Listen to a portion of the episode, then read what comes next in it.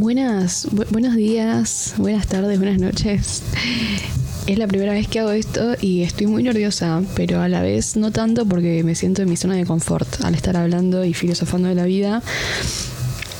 Este es mi primer capítulo de un podcast, que es un proyecto que la verdad tenía muchas ganas de hacer. Creo que siempre, siempre las ganas estuvieron, pero el empujoncito ese para hacerlo nunca estuvo hasta el día de hoy hoy 14 de diciembre a las 9 y 56 de la noche lo estoy haciendo. Así que un aplauso por eso, ¿no?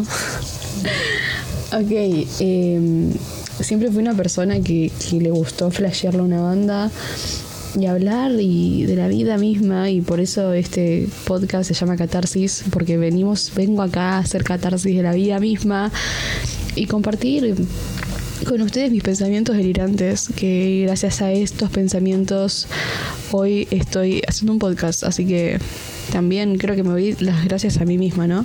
No sé, creo que ahí me fui un poco por las ramas, pero a, fin de cuentas, em, en este espacio voy a, voy, a hablar creo que de absolutamente todo, creo que voy a relacionar, relacionar tantos conceptos de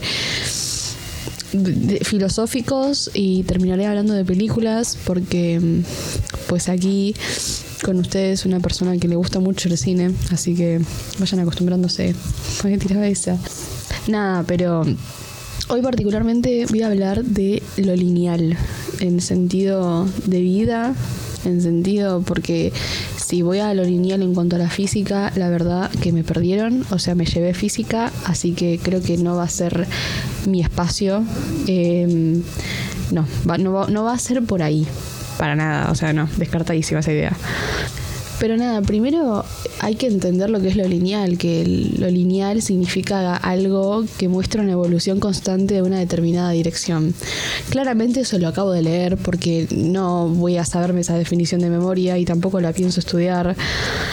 O sí, quizás en otro momento. Ahora venimos a hacer catarsis, así que no vamos a estudiar por ahora. Como este va a ser un espacio para flashearla y divagar en pensamientos conscientes e inconscientes, voy a hablar de esto del tiempo, ¿no? De lo lineal. Creo que no hay mejor representación de la jugada de tiempo que la tiene Christopher Nolan, obviamente, en sus películas. Eh, cómo juega totalmente con el tiempo y el espacio y esta línea temporal y es totalmente subjetivo a la hora de hablar de esto y de mostrarlo y contarlo.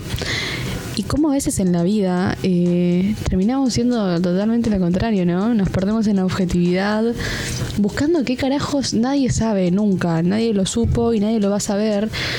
Pero hay una idea, hay una concepción, ¿no? De que cuando estamos realizados y realizadas, es ahí cuando llegamos a un punto de felicidad plena.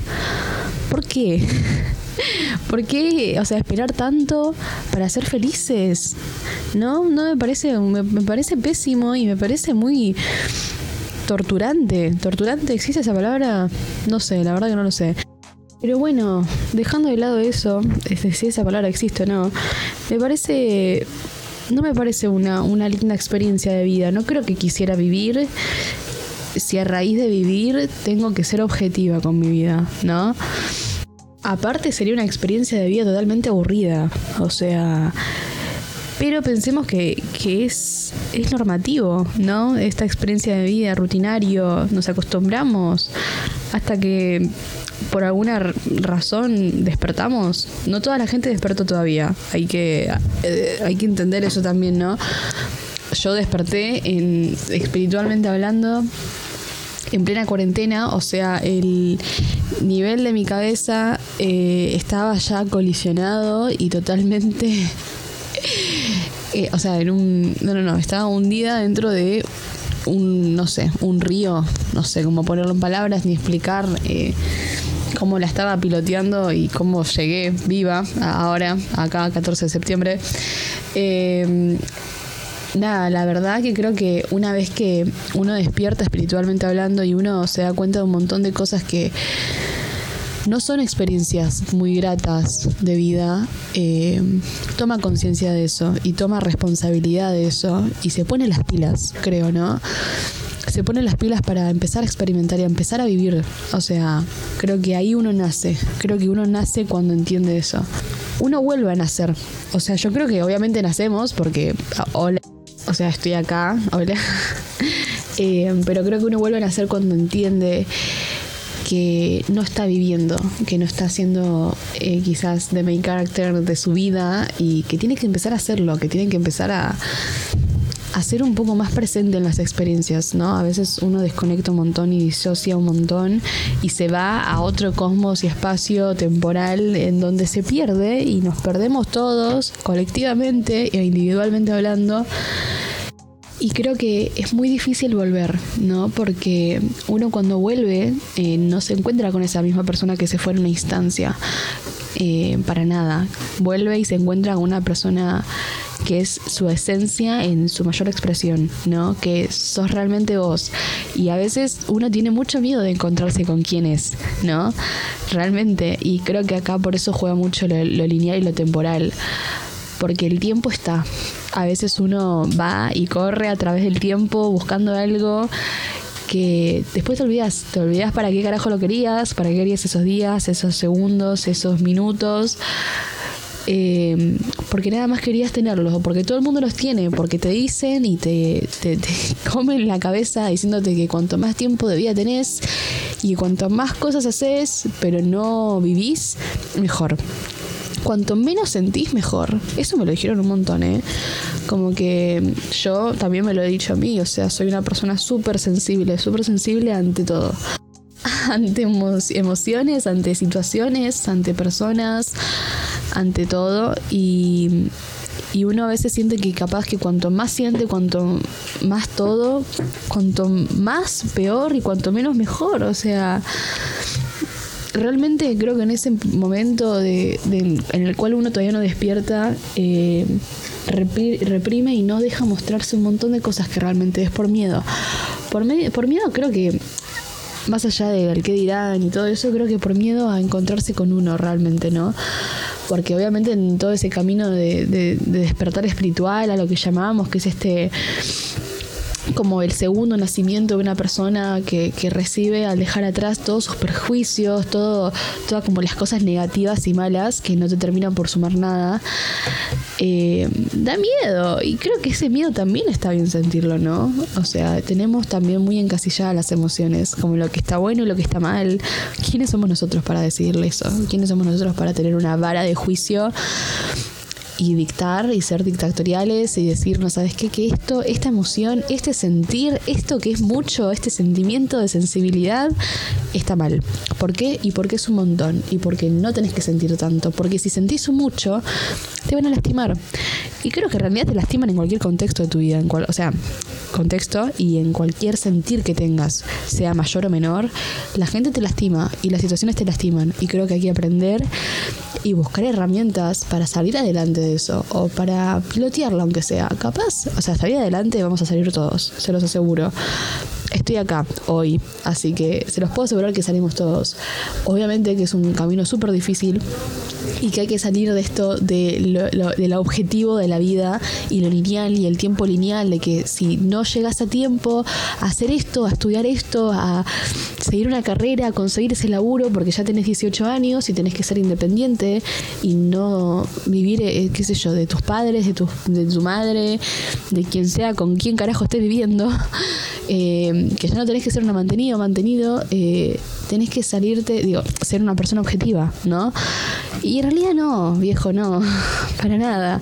Creo que sería muy triste si vivimos en objetividad constante para con la vida, porque nos perderíamos y nunca nos encontraríamos y sería muy triste no encontrarse nunca, realmente, ¿no? Sería muy triste porque nunca nos conoceríamos y nunca podríamos saber quiénes somos, qué nos gusta realmente, qué sentimos. Si yo siento mucho, está bien y es sano sentir y es sano en nuestra experiencia humana que tenemos buscar eso que nos mueva al piso o capaz no buscarlo creo que ese tipo de cosas llegan y simplemente llegan cuando tienen que llegar y, van a estar porque nos pertenecen no creo que lo que uno lo que a uno realmente le pertenece no es necesario buscarlo no sé por qué quizás en un par de días termine cambiando de opinión porque así soy. O sea, eh, cambio muy rápido de opinión, pero no creo que esté tan mal. En algunos aspectos puede ser, en otros no sé si tanto, pero, pero acá estoy, ¿no? Hablando del tiempo, de lo lineal, de cómo hay que salir de esa estructura tan pesimista, tan aburrida y vacía que nos corta las alas y que no nos deja ser en, nuestra totalidad. Y creo que, que una vez que uno pueda darse cuenta, yo creo que cada persona a su tiempo y cuando sea el momento exacto se le prende ese chip y, de alguna forma termina conociendo esto que es el volver a nacer, ¿no? El nuevo como nacimiento, el segundo nacimiento, que es esto del despertar espiritual, que me re gustaría hacer quizás un capítulo que hable puntualmente de eso, porque es un tema bastante profundo, eh, en donde es básicamente reconocer que somos personas que están atravesando una experiencia humana una experiencia material eh, en donde hay que tratar de llevarla y plantearla de la mejor forma, que somos más que, que, lo físico, que lo biológico que uno puede ver y tocar y sentir y lo que la ciencia demuestra, sino que también era algo que, que es el, el, lo espiritual, ¿no? Lo, esencial de cada uno, la esencia de cada uno y el, y el ser y el sentir y las emociones y la verdad que es algo muy profundo, muy, muy, muy profundo que eh, hasta el día de hoy, eh, de lo cual sigo aprendiendo y tratando de, entenderlo, porque hay días que la verdad que no entiendo un carajo y no son días donde tenga ganas de flashearla tanto ni dejarme llevar tanto.